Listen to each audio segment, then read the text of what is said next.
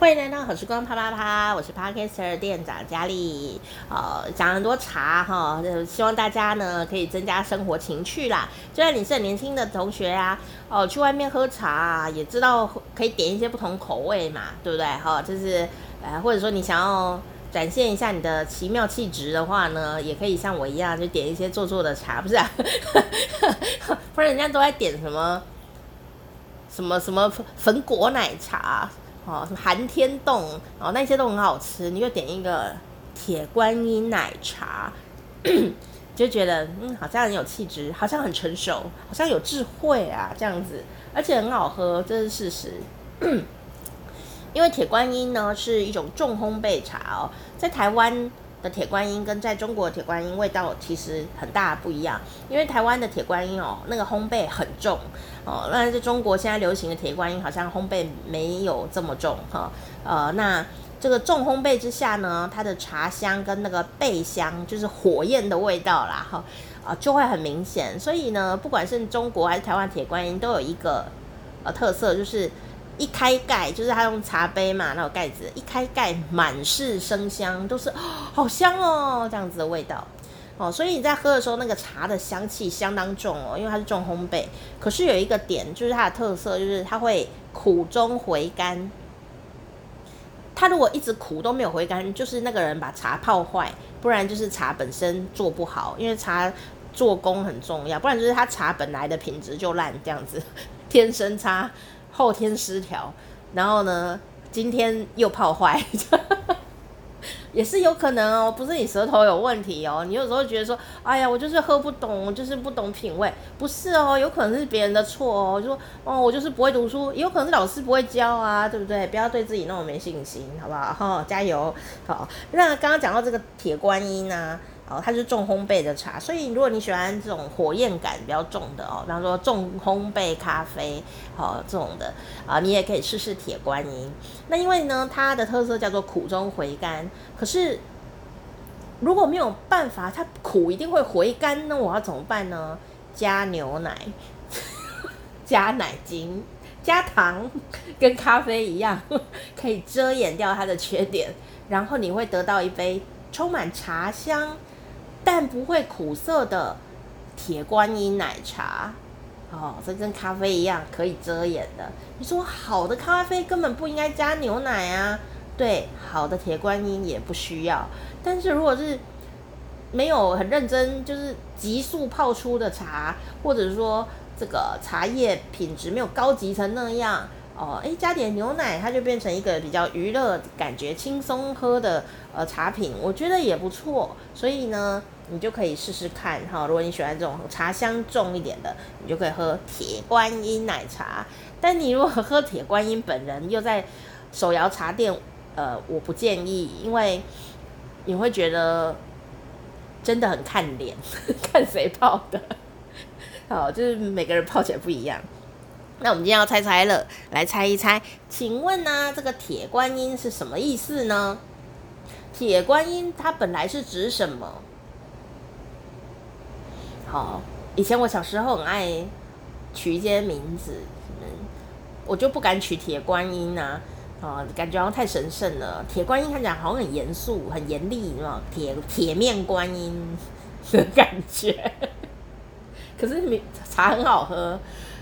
然后我就想，铁观音的相反是什么？我觉得以前小时候取一个小笔名叫玉罗刹，就是罗刹很凶，你知道吗？那它是玉，就是感觉好像很清纯，但其实很坏，这样很凶，恰北北这样。但罗刹女罗刹是很美的，这才有趣，好不好？好，好，那男男生的罗刹据说长相。就不甚好，但是女生的罗刹是长得很漂亮，好，但个性不好。好，还有重点是铁观音啊，哈，好，请问铁观音啊，猜猜乐，铁观音本来是指什么呢？A，创办人的名字，嗯，铁观音，这样可能谐音哦，啊。B，茶树的名字，就是它的品种就叫铁观音啊。好，C，卖茶的茶行名字叫铁观音。就是它品牌叫铁观音呐。好，请作答。噔噔噔噔噔噔，哎呦哈，吓死呀！想说制造一点佛乐的感觉，但又失败了。铁观音到底是指什么呢？啊，原来其实是指的是，答案是 B，茶树的名字，茶树的品种就叫铁观音哦。哦，哇，怎么那么酷？对啊，因为呢，我们都知道啊，上前几集有讲过，比方说清新乌龙，它就是一种茶种。一种茶树的种类，可是清新乌龙因为制成的不同，它可以做成呃包种茶，它可以做成碧螺春，它可以做成乌龙茶，它也可以做成铁观音哦。可是问题是啊，铁观音不但是一种制成，它也是茶树的品种哦。这个一开始它是因为茶树的品种，它的名字呢不只叫铁观音哦，它有一个俗称叫做红心。歪尾桃，不是桃歪歪，是桃子的桃哦。它的心红红的，然后尾巴歪歪的，很像桃叶，好、哦、这样子。然后呢，就是它的长相很特殊，哈、那叶片呢，有点向上卷曲，好、像手一样的形状，哈、很特殊的茶叶。那这个品种呢，就叫做红心歪尾桃，也就是铁观音。那这个怎么来的呢？哦，据说呢，在这个雍正的时候，哈，雍正的时候有一个人呐，哦，这个住在。呃，安溪，哦，这个安溪铁观音哦，就是全世界有名的铁观音发源地啦，哈、那如果在台湾的铁观音的话呢，就是在台湾的木栅还有石门的铁观音也是相当有名。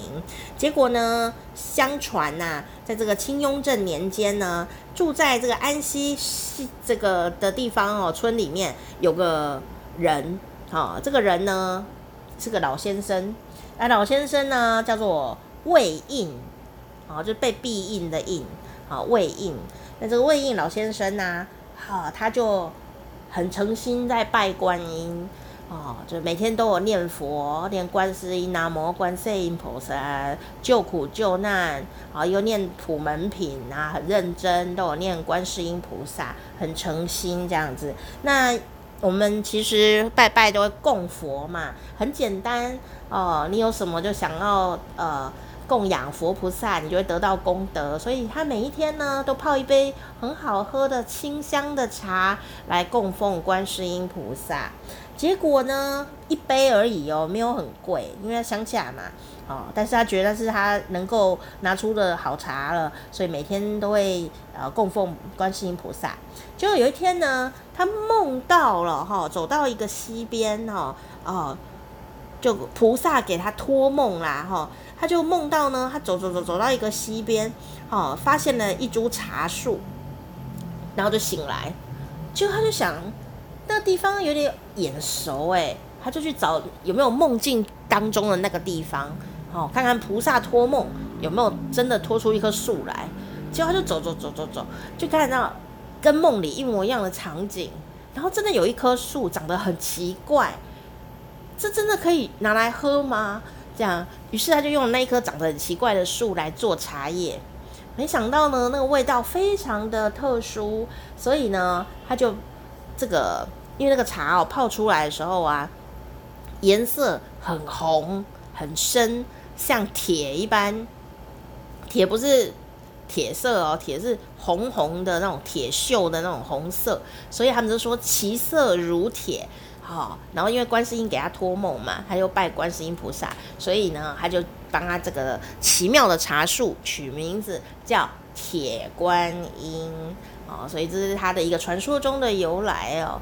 好、哦，所以它这个铁观音的味道现在蛮重的哦，并不是像你想象中那种观世音菩萨这种白白净净的样子哦。它味道其实是让你印象很深刻的哈、哦，就像是这个很香的，这样让你很难忘记的这种茶的香味哦。当然这时候呢。